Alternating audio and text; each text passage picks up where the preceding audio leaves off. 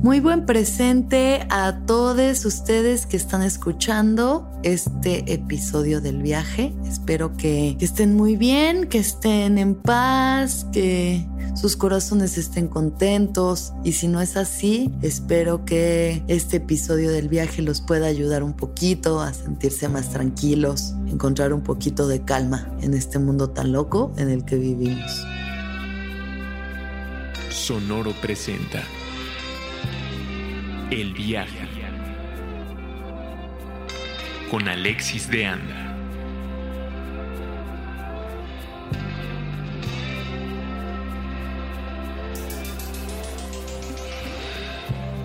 Yo me encuentro muy bien, muy agradecida con la vida, con este proyecto hermoso que es el viaje y sobre todo con todos ustedes que lo escuchan y sus palabras hermosas que recibo. Muchas, muchas gracias por su cariño, por sus muestras de apoyo. De verdad, créanme que todas las leo, todas las escucho, todas las aprecio y las atesoro en mi corazón que me conmueve profundamente cuando escucho o leo que el viaje los ha ayudado para lo que sea de sus vidas, quitarles un poco la ansiedad o ayudarlos en momentos de incertidumbre, cuando los he impulsado para probar alguna medicina o ir a una ceremonia o ir a terapia o como simplemente aventarse a hacer algo nuevo que no se atrevían a hacer, escucharse más a sí mismos.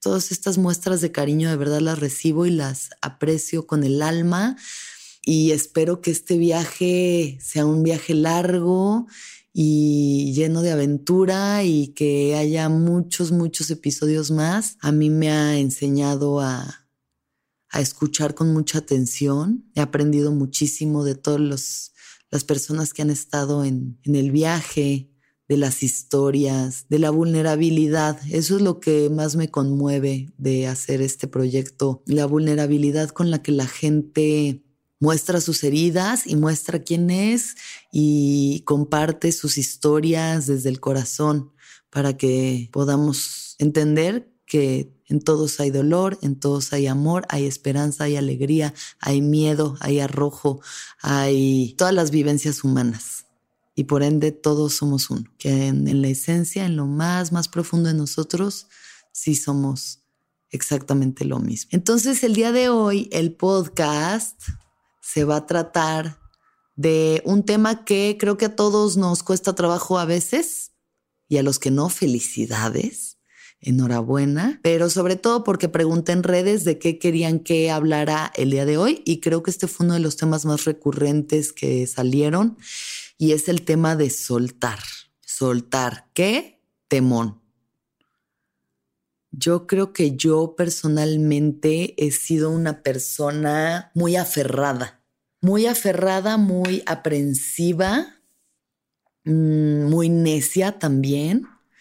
Me gustaría decir que es porque soy Tauro y que los Tauros somos gente terca y necia y nos aferramos, pero igual y nomás soy yo. O sea, no sé qué tanto tenga que ver mi signo del zodiaco, con que soy una persona que si algo quiere, se aferra hasta conseguirlo y es, por un lado, una cualidad muy buena para algunos aspectos.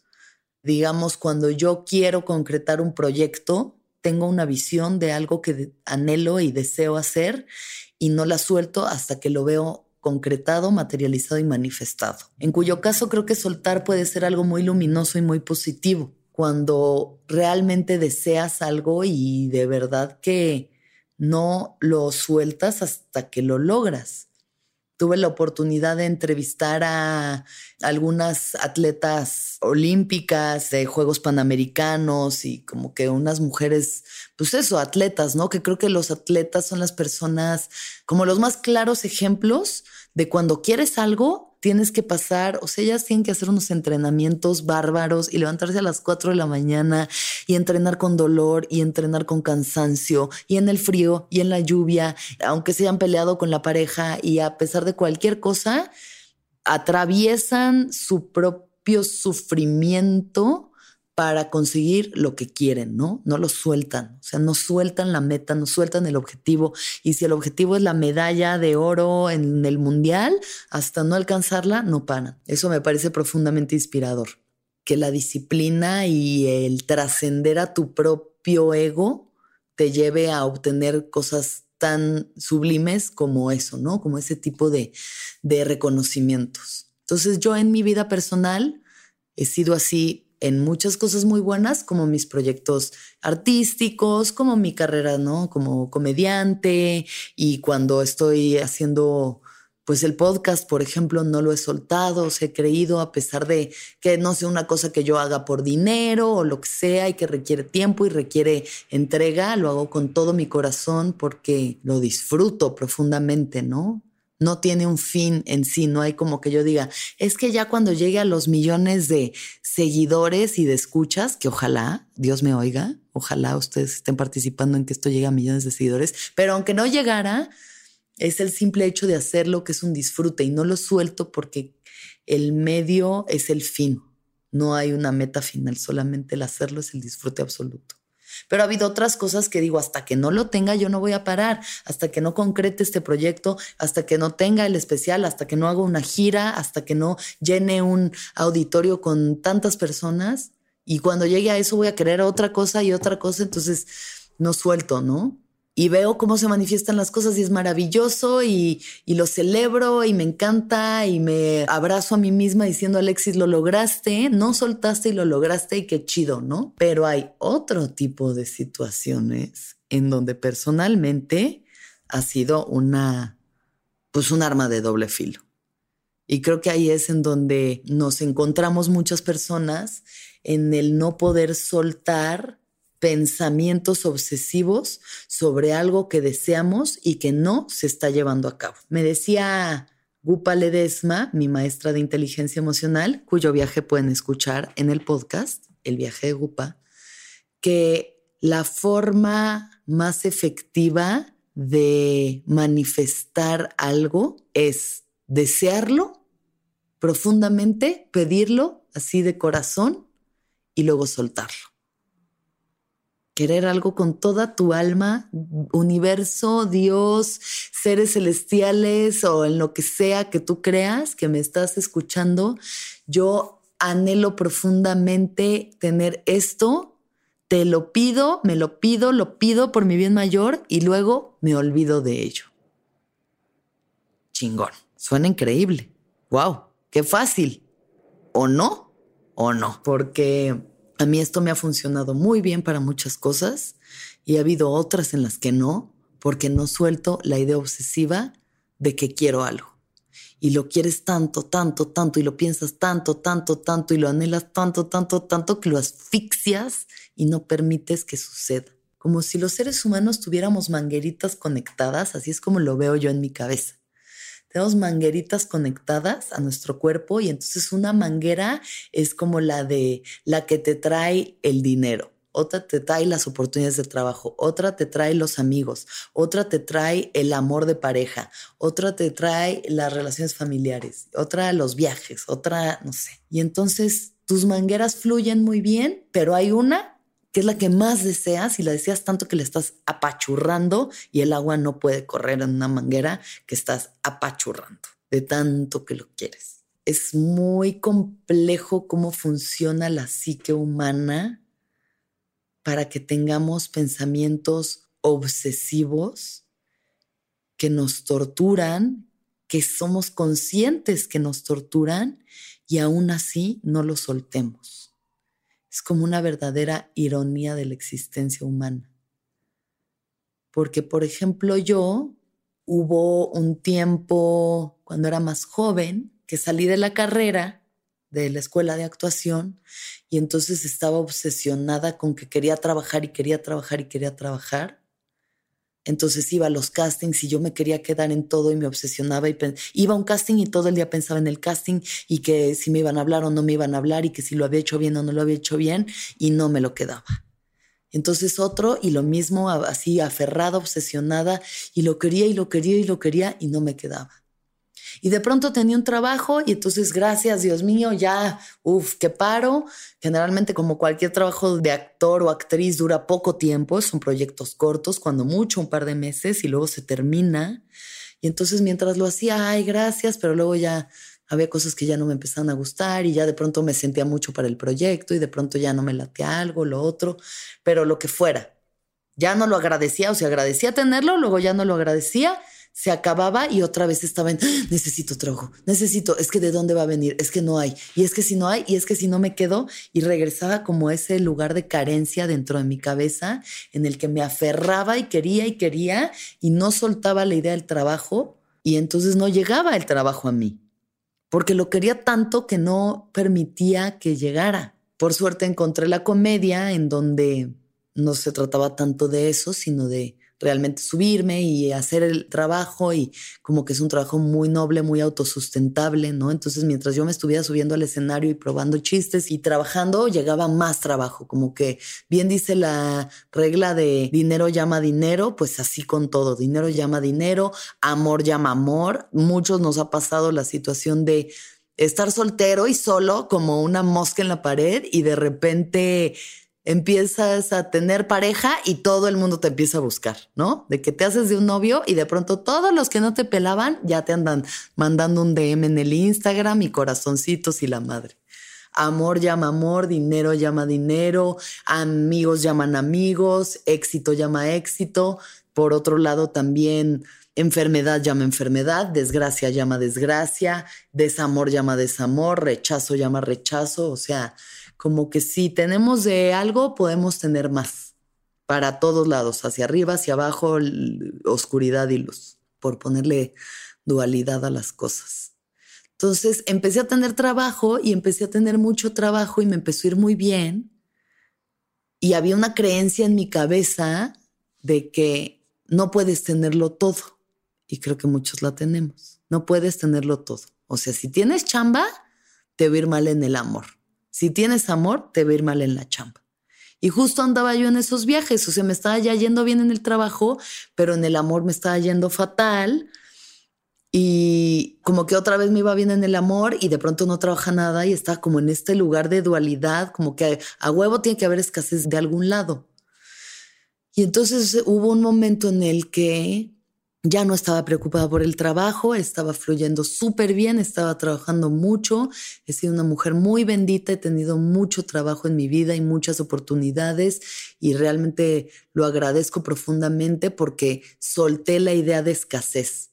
O sea, yo en mi cabeza, cuando se me acaba un proyecto, sé que va a venir más. O sea, sé en lo más profundo de mi ser que hay abundancia para mí en la vida, en el ámbito laboral, hay abundancia. Y la vida no ha hecho más que demostrarme eso, que se acaba una cosa y llega otra, y si no es que llegan más, y de pronto ya tengo cinco proyectos al mismo tiempo y es como la absoluta abundancia maravillosa. Entonces eso es algo que yo he soltado. Yo ya solamente pienso qué quiero hacer y lo visualizo y luego me olvido de ello hasta que ya lo estoy viendo gestarse y manifestarse. Y trabajo, trabajo todos los días por mis sueños, pero no estoy obsesionada con ellos. Y por otro lado, entonces en el amor me fue mal. ¿No? O sea, bueno, me fue mal por ponerle una categoría, pues simplemente tuve una relación que no funcionó y entonces entró en mi pensamiento de entrada la obsesión con esta persona. O sea, yo no podía soltar la idea de que este individuo y yo no pudiéramos estar juntos o de que más bien él no quisiera estar conmigo.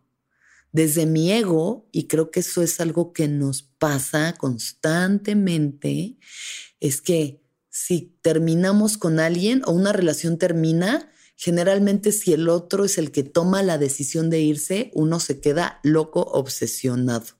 Nos cuesta mucho soltar la idea de que alguien no quiere estar con nosotros. Y eso no es más que nuestro ego herido, nuestro niño chiquito que no se vio que no se sintió visto, que no se sintió valorado, que no se sintió amado, que en algún momento su padre o su madre o ambos no lo voltearon a ver o alguien no lo volteó a ver y ese niño se sintió desvalido completamente de, del amor y del mundo. Y entonces desde esa herida primaria, cuando una pareja romántica o sexoafectiva nos deja de ver, como que nos vuelve a arrancar la costra de esa herida primaria ancestral y es como, chingados, no, tú me vas a ver porque me vas a ver. Y a mí me ha pasado que me he obsesionado, he tenido pensamientos obsesivos con una persona que ya no quiere estar conmigo.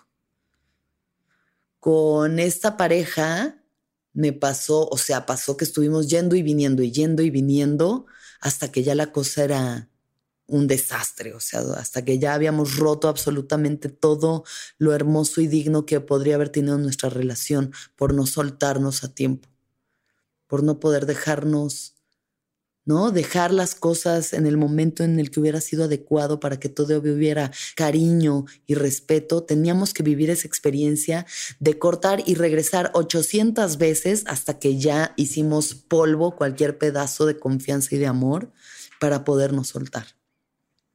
Y fue realmente él el que tomó la decisión. eso es algo que yo les tengo que, que decir honestamente. Fue él el que, porque empezó otra relación, pudo soltarse de mí porque yo me hubiera quedado ahí, o sea, si llevaba ahí un año, digamos, aferrada, me hubiera quedado tres. Entonces fue él el que dijo, ya, basta, y fui yo pidiendo ayuda en terapia por primera vez, yendo a terapia por primera vez a decir, yo ya no puedo con esto, mi mente y mis pensamientos y mis emociones me están destruyendo, por favor, ayúdame. Y fue esta la primera vez que fui a terapia y fue maravilloso ir a terapia por primera vez porque entendí la gran sanación que hay en un acompañamiento, ¿no? Sobre todo en procesos que son tan dolorosos como un duelo de, de pareja. Pero me quedé mucho tiempo dándole tanta energía mental a esta persona y a esta relación y al, a la nostalgia, ¿no? De los buenos momentos que vivimos. La cabeza hace eso a veces porque es culera también. O sea, nuestra mente pensante a veces es culera. Y yo incluso tenía un chiste sobre eso diciendo que como que pudiste haber tenido una relación con muchos pedos y muchas peleas y que hubo unos momentos que se pusieron cabrones, pero cortas y parece que la mente se le borra todo lo culero y ya solo te acuerdas de los momentos bonitos y de los abrazos y las sonrisas y de cómo dormíamos juntos y de ese fin de semana que nos fuimos a Cuernavaca de fin de. Y entonces esa, mente obsesiva, medio destructiva, nos aferra momentos del pasado de aparente felicidad o de felicidad para hacernos sufrir ahorita en el presente. Entonces, ¿cómo sueltas? Porque me pasó esa vez y luego no me había realmente vuelto a pasar hasta el año pasado que tuve una relación muy furtiva de mucho amor con una persona que solamente duró tres meses. Una relación que duró tres meses y puedo decir que hasta la fecha hay momentos en los que todavía tengo pensamientos obsesivos con esta persona, como en un anhelo de volvernos a encontrar, de, que, de lo, lo felices que fuimos cuando estuvimos juntos y de lo felices que podríamos ser si nos reencontramos, si tan solo el destino. Y es otra vez esta mente obsesiva un poco inmadura también, que no se permite soltar, no se permite soltar conceptos que sé que me hacen daño, que me gastan la energía, pero que también no los estoy pudiendo soltar. Así que lo primero que me estoy dando cuenta es que hay que tener una profunda compasión hacia nosotros mismos con este tipo de pensamientos, que a veces son incontrolables o sea, que a veces tú quisieras no pensar en eso, o sea, que a veces quisieras llegar a tu casa y acostarte y poder solo ver una película y jetearte, pero la mente te lleva a lugares en los que te acuerdas de ese viaje que hicimos juntos a la selva y lo hermoso que fue, de la forma en la que me miraba, de las canciones que nos dedicábamos y el amor que sentíamos. Y hay que tener profunda compasión a esos momentos. Porque si además de que te está doliendo desde un acto, pues sí, un poco sadomasoquista, porque causa placer y al mismo tiempo dolor el tener este tipo de pensamientos de anhelo, amorosos, específicamente digo amorosos, causa placer y causa dolor, pero también si le agregas a eso un castigo, si le agregas a esa capa de pensamientos y emociones otra capa de, ¡oh, qué oso! Aquí sigues toda traumada, o sea, no mames, ya supéralo, o sea, güey, ya pasó hace más de un año. O sea, no puede ser que neta te aferres a las cosas Así, ya mejor ponte a ver qué más hacer, ponte a leer un libro, a trabajar.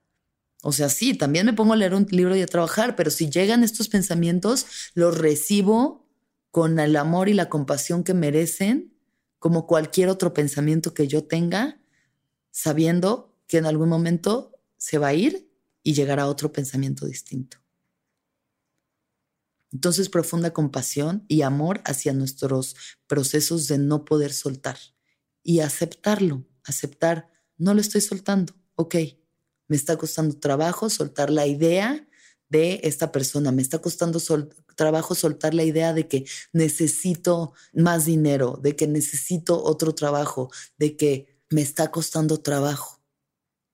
Y está bien, eventualmente lo soltaré porque todos los pensamientos cambian y se transforman en otros. Y si no me creen, los invito a meditar un día, si es que no lo hacen ya. Creo que eso es lo que más me ha ayudado a entender el origen de los pensamientos y lo cambiantes que son. Porque tú te sientas a meditar y te sientas en silencio con los ojos cerrados, sentado cómodamente durante 10 minutos solamente a atender, supuestamente solo atender a tu respiración y, enfocarte en ella, pero van a llegar un millón de pensamientos. Y de pronto, ay, otra vez ya estoy pensando en él. qué felices éramos cuando estábamos juntos. Ay, ojalá algún día pudiera volver a sentir eso. Espérate, pero ¿qué tengo que hacer al rato? Ah, no manches, tengo que ir a grabar el podcast. Ok, ¿quién ver de invitado? Ah, ok, sí. Entonces, ¿de qué vamos a hablar? Bueno, ay, ¿cómo le estará yendo? ¿Y cómo estará su pareja? ¿Estarán juntos todavía? Y de pronto te acuerdas que tienes que respirar. Ok, regreso a respirar. Y de pronto se escucha un ruido afuera. Ay, ¿qué habrá pasado ahí? ¿Se estarán peleando unos perros? Híjole, me acuerdo cuando Lupe se peleó con el perro, lo feo que estuvo. Y los pensamientos todo el tiempo están cambiando. Todo el tiempo están cambiando.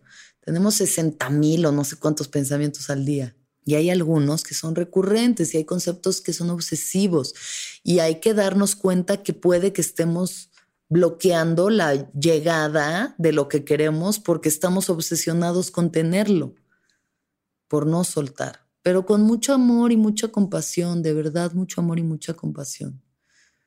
Claro que un acompañamiento psicológico ayuda, ayuda mucho, porque a veces, pues sí, nos metemos solitos en espirales de pensamiento que se vuelven obsesivos en un nivel en el que ya están afectando nuestra vida. Pero pues, güey, está cabrón de pronto. O sea, si tú estás en la calle y vas pasando y de pronto algo te recuerda y otra vez regresa el pensamiento, lo observo con compasión, lo abrazo y dejo que se vaya otra vez, porque se irá y pensar en otra cosa. Mucho tiempo yo tuve el pensamiento obsesivo de necesito una pareja. O sea, estuve soltera seis años de que seis años de no tener un novio, digamos. Sí, tuve muchas relaciones como sexoafectivas, furtivas de un par de meses, muy bonitas y he aprendido muchísimo y mucha gente que adoro y gente que pasó y se fue y de todo.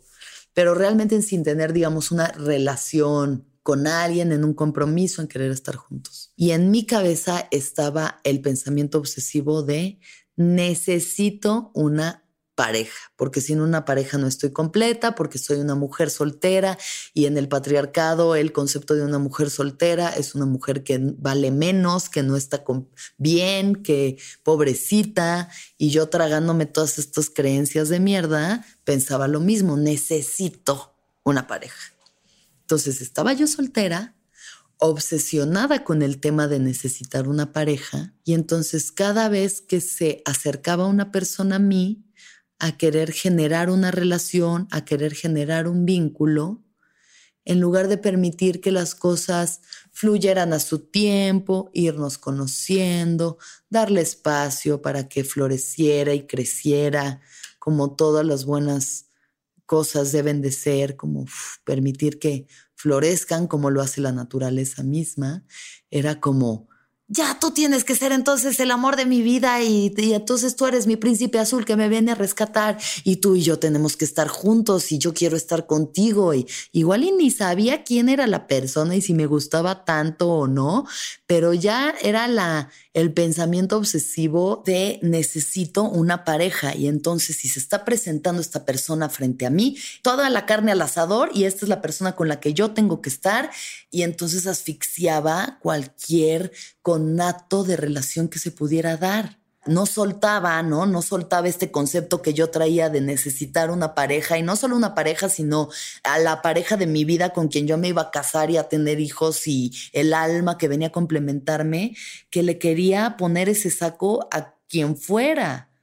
Y pues no, no funcionó así. Asfixié muchas potenciales relaciones muy bonitas por eso, por esta aprensión a necesitar tener una pareja, necesito sentirme validada desde esta herida que yo tengo, ¿no? Necesito que me amen, necesito que alguien me ame, que alguien me quiera.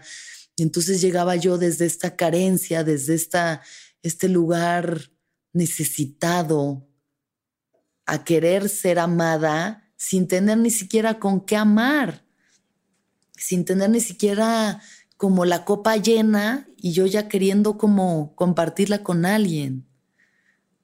Creo que eso también es algo muy fuerte, como cuando queremos que alguien nos ame desde un lugar de necesidad, porque es como nuestro niño herido, ¿no? Esa, esa herida tan grande de, de no ser vistos, de no ser el rechazo, el abandono, lo que sea, si no me voltearon a ver en mi festival de la primaria o mi papá nos dejó, o soy adoptado, o puede haber millones de historias, pero desde esa herida llegas tú como quiéreme, por favor, quiéreme, y pues nadie puede llenar ese hueco, nadie lo va a hacer si no somos nosotros mismos. Nadie va a venir a llenarnos la copa, la tenemos que llenar nosotros con nuestro amor propio, con nuestro respeto, con abrazarnos y contenernos y sabernos suficientes, sabernos suficientes y merecedores de absolutamente todo lo bello de esta vida, porque venimos a ser felices y a estar plenos de verdad. Y pues desde ese lugar yo aferrada a mi pensamiento, no queriendo soltar, no lograba nada más que rechazo. O yo rechazaba potenciales situaciones donde me decían, órale, va, y ya me daba miedo y salía corriendo, o, me, o se iban, o se iban, y entonces, y entonces venía este mismo pensamiento que pasaba con, con lo del trabajo, de que se acababa el trabajo y decía, es que ya no va a haber otro proyecto, es que ya no me van a escoger para otra cosa, es que no, ya no hay más. Desde ese lugar de carencia, ahora con el amor. Es que él es el último hombre del universo, ya nadie me va a querer, es que ya nunca voy a tener pareja, si esta persona no me quiere, nadie me va a querer, entonces necesito que esta persona me quiera y tiene que funcionar sí o sí, porque si no, nunca va a haber alguien más. Y pues desde esa carencia, nada o sea, y lo, lo más interesante es que el universo me seguía poniendo gente enfrente, me seguía dando oportunidades como de aprender, pero yo no acababa de agotar la experiencia. Entonces seguía frustrando las relaciones, seguía boicoteándolas, seguía y seguía el, el, pensamiento de necesito, quiero amor, necesito una pareja, pero no permito que florezca porque en cuanto llegan asfixio las cosas. Y yo me veía a mí misma en este juego de locos y me veía a mí misma volviéndome a comportar de la misma manera y como siendo, ¿no? Tan repetitiva en mis pensamientos y emociones. Y decía, otra vez, Alexis, otra vez vienes al mismo lugar, otra vez esta ansiedad, esta necesidad. Y hasta que, o sea, seis años de estar soltera, de, de introspección, de, de voltearme a ver a mí y decirme, llénate tú, llénate tú la copa menstrual. Ah, se crean. Llénate tú, volteate a ver a ti, ámate, abrázate, para que cuando tú decidas relacionarte con alguien, no sea desde un lugar de necesidad, sino desde una decisión de plenitud y de conexión y abundancia. El feminismo me ha ayudado muchísimo en esto. Bendita diosa por el feminismo porque para empezar me quité el concepto de que necesito una pareja para ser una persona completa, o de que va a venir un príncipe azul a salvarme, o de que una mujer que está soltera, pobrecita, qué desgracia, y me empecé a voltear a ver y me empecé a abrazar y a querer y empecé a llegar a un nuevo lugar de dignidad y de respeto y de cariño por mí misma. Pero esto, o sea, no lo solté hasta que lo solté, pues. Esos pensamientos y esos comportamientos no se fueron hasta que agoté completamente esa experiencia. Y con amor y compasión la veo y la, veo ahora y veo esa Alexis y la, la abrazo como porque sí lo sufrió mucho lo sufrió mucho por aferrada, porque eso fui. Fui una persona muy aferrada a eso, de que yo quiero esto y si no es así, entonces no. Hoy en día permito que haya más espacio cuando decido relacionarme. Y sobre todo, creo profundamente en la abundancia del universo. El universo es abundante por naturaleza, esa es su naturaleza. O sea, volteen a ver el mundo y vean la cantidad de cosas de abundancia que hay. O sea, cómo crecen las plantas, cómo, cómo las flores, los árboles, los frutos, el mar. O sea, la abundancia existe en la madre naturaleza. El universo es abundante y somos nosotros los que apretamos la manguera y decimos, lo quiero, lo quiero y no lo dejas pasar.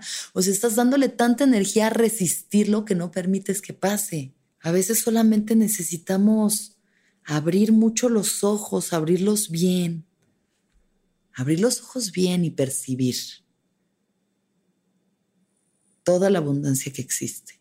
Creernos merecedores absolutos de la abundancia y de todos los regalos del universo porque venimos a ser felices. Y abrir las manos, abrir las manos para soltar lo que ya no nos pertenece, lo que ya se está yendo de nuestras vidas, con respeto, con dignidad hacia los otros y hacia nosotros mismos, como arena entre los dedos, como la canción. Y te me vas, como esta historia entre tus dedos. Para los que tengan más de 30 años, saludos. Permitir que las cosas se vayan de entre nuestras manos, porque nada ni nadie nos pertenece más que nuestra propia trascendencia. Nada en este mundo nos pertenece más que nuestra propia trascendencia. Y soltar, porque cuántas cosas no nos va a tocar soltar en esta vida incluyendo a nosotros mismos. El cuerpo que tenemos, la identidad, el ego, nuestros familiares, la gente que amamos, los trabajos, las oportunidades, tantas cosas que tenemos que constantemente estar soltando para poder viajar ligeros, como bien dice Café Tacuba la última mudanza debe ser la más ligera y para eso hay que soltar. Como dice mi amiga Cris Ires, para alcanzar el cielo, suelta, suelta. Hay que estar ligeritos y si no lo estamos, con amor y compasión. Mucho amor y compasión hacia nuestros pensamientos obsesivos, hacia nuestros procesos, hacia hacia esa, ese hámster dando vueltas en la ruedita sin parar. Porque de verdad un día el hámster se tiene que cansar y ya se va a bajar a dormir y a tomar agua. Y llegarán otros pensamientos y habrá momentos en los que nos cueste más, pero, pero ¿a qué más venimos si no aprender esto? Esta es la máxima lección de nuestra existencia humana, el soltar. Porque además, ante cualquier muerte, viene un nacimiento. Ante cualquier muerte viene una vida. Las cosas necesitan morir para renacer. Justo ahora es otoño, volteo a ver a mi balcón y veo los árboles con hojas amarillas cayendo al suelo. Y así es como debemos de soltar. Como los árboles sueltan sus hojas, con esa gracia, con esa humildad, porque no nos pertenece. Y luego llegarán hojas nuevas. Igual y un rato andas ahí seco, con la rama seca y medio con frío y medio pelándotela, pero luego llegarán las hojas nuevas, verdecitas, las flores, los frutos, y así todo cíclicamente. Entonces, confiemos en, en que cada vez que soltemos llegará algo nuevo, algo igual más alineado a nuestro propósito, a nuestro bienestar, a nuestra felicidad. Y veamos esos pensamientos así, con amor, con mucho amor, como el drama de la vida que representan y llegan a hacernos ruido y como un niño chiquito a patalear y a llorar y a decir, pero es que yo quiero, yo quiero el juguete, yo quiero el juguete. Eso es una gran parte de madurar. Y no digo que madurar tenga algo que ver con la edad que tengamos, porque yo conozco gente de 20 años con una madurez increíble y gente de 50 que toca en Molotov. Ah, no sé qué. Este, o sea, hay gente, pues sí, que, que nunca madura emocionalmente.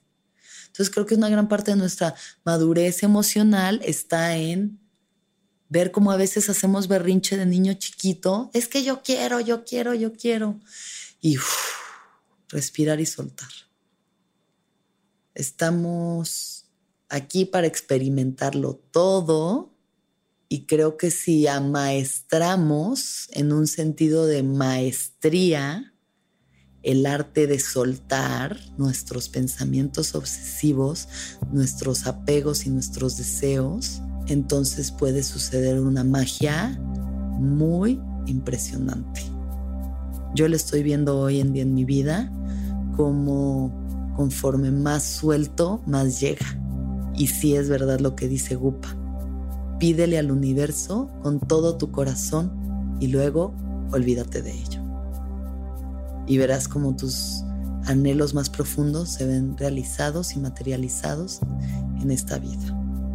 Así que les deseo a todos de corazón que aprendamos a soltar con gracia, con dignidad, con cariño, con respeto y abramos las manos para recibir todos los regalos tan hermosos y tan abundantes que esta vida tiene para nosotros. Muchísimas gracias por escucharme una vez más. Que todos los seres sean felices. Que todos los seres sean felices. Que todos los seres seamos felices. Gracias. Sonoro presentó El viaje con Alexis de Anda.